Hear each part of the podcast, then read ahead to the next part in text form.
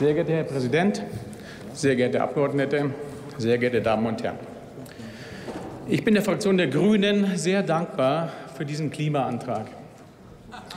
Und ich bin deshalb so dankbar, weil er ganz deutlich die völlige Unfähigkeit dieser Fraktion zeigt, sachliche und fachliche Zusammenhänge zu verstehen. Diese Unfähigkeit, diese Unfähigkeit beginnt tatsächlich bereits bei der einfachen Bedienung eines Taschenrechners. Da wird der volkswirtschaftliche Schaden Deutschlands durch die sogenannte Klimakrise auf 90 Milliarden Euro beziffert und das über einen Zeitraum von 44 Jahren.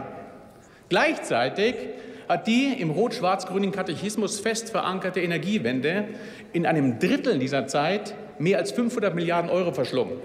Mehr als das 15-fache der vorhin genannten Schadenssumme. Wer aber 15 Euro ausgibt, um einen zu sparen, der ist ein Narr. Weniger, weniger volkswirtschaftliches Verständnis geht nicht. Dann bezeichnen Sie in Ihrem Antragstext ein Nichthandeln beim Klimaschutz und hier zitiere ich als ein Hindernis für die Wettbewerbsfähigkeit Deutschlands.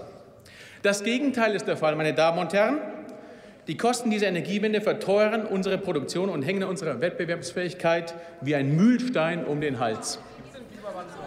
Gleichzeitig erlauben es die internationalen Verträge, auf die Sie so stolz sind, den Schwellenländern bis 2030 ihre CO2-Emissionen so weit zu erhöhen, wie für deren Wirtschaft nötig.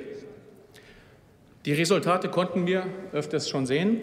ThyssenKrupp wird an Tata Steel angehängt und die Augsburger KUKA, ein Hersteller von Spitzentechnologie im Bereich Robotik, wird vom chinesischen Investor Medea geschluckt. Es sind diese schlecht verhandelten Verträge, die Deutschlands Wirtschaft lähmen und den aufstrebenden, durch CO2-Knebelverträge unbelasteten Wirtschaften Asiens erlauben, sich ein deutsches Unternehmen nach dem anderen unter den Nagel zu reißen. Dabei hätten Sie hier, wenn Ihnen die CO2-Emissionen tatsächlich so am Herzen liegen würde, viel erreichen können. Mit besser verhandelten Verträgen hätten Sie zum Beispiel ein Vielfaches der deutschen Jahresemissionen global einsparen können. Bitte? Das passt. Aber das ist gar nicht Ihr Ziel. Sie wollen, Sie wollen die Gesellschaft in unserem Land transformieren. Ihr Ziel ist eine ökosozialistische Planwirtschaft und der sogenannte Klimaschutz ist Ihr Werkzeug. Das Wort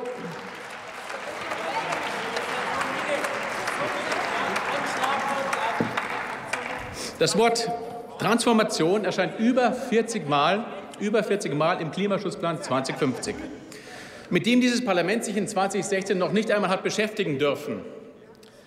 Das ist eine Giftpille, die uns diese immer noch geschäftsführende Regierung hinterlassen hat. Eine Regierung im Übrigen, der Sie in Ihrem Antrag prophezeien, dass sie, falls sie die 20 Klimaziele verfehlen werden würde, in ihrer Glaubwürdigkeit großen Schaden nehmen würde. Als ob das noch möglich wäre. Aber Aber Sie selbst nehmen es ja mit den Klimazielen ja gar nicht so ernst. Das Nachtsprungkonzept zum Beispiel mit der nächtlichen Verlagerung von Lkw auf die Schiene liegt auf Betreiben der Automobillobby seit 20 Jahren in rot, schwarz-grünen Schubladen. Des Weiteren fördern sie auch die Massenmigration nach Europa, obwohl, obwohl ein CO2-Abdruck eines Mitteleuropäers zehnmal so groß ist wie eines Menschen in Afrika. Das heißt, eine Million Menschen, die sie zu uns holen, verbrauchen oder erzeugen zehnmal so viel CO2 wie in Afrika. Zudem, zudem verweigern sie sich der Kernenergie, obwohl diese von den Emissionswerten pro produzierte Kilowattstunde auf dem gleichen Niveau liegt wie Windstrom und um ein Vielfaches besser ist als Solarstrom aus Modulen, die aus chinesischen Werken stammen, von denen keines deutschen Arbeitssicherheits- und deutschen Umweltstandards genügt. Akzeptieren Sie es, Sie beruhigen Ihr grünes Gewissen auf dem Rücken und auf der Gesundheit chinesischer Arbeiter. Und diese, und diese Ablehnung der Kernenergie offenbart noch mehr Erstaunliches. Durch die Abschaltung der deutschen Kraftwerke, Kernkraftwerke und den Ersatz durch Kohleverstromung nehmen Sie eine exorbitante zusätzliche Freisetzung von CO2 in Kauf. Sie haben also vor der, und hier zitiere ich noch einmal, gefährlichen und unkontrollierbaren Klimakatastrophe doch weniger Angst als bei einem einzigen deutschen Kernkraftwerk. Das, meine Damen und Herren, hat nichts mit seriöser oder gar wissenschaftlicher Politik zu tun. Das ist ökopopulistisches Voodoo und ist diesem Haus nicht würdig. Nein, liebe Kollegen, Ihre Klimaziele haben keine wissenschaftlich fundierte Basis und sind rein politisch motivierter Ablasshandel.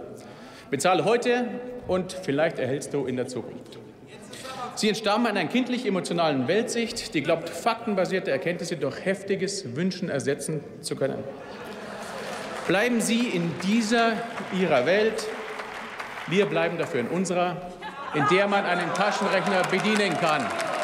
Vielen Dank.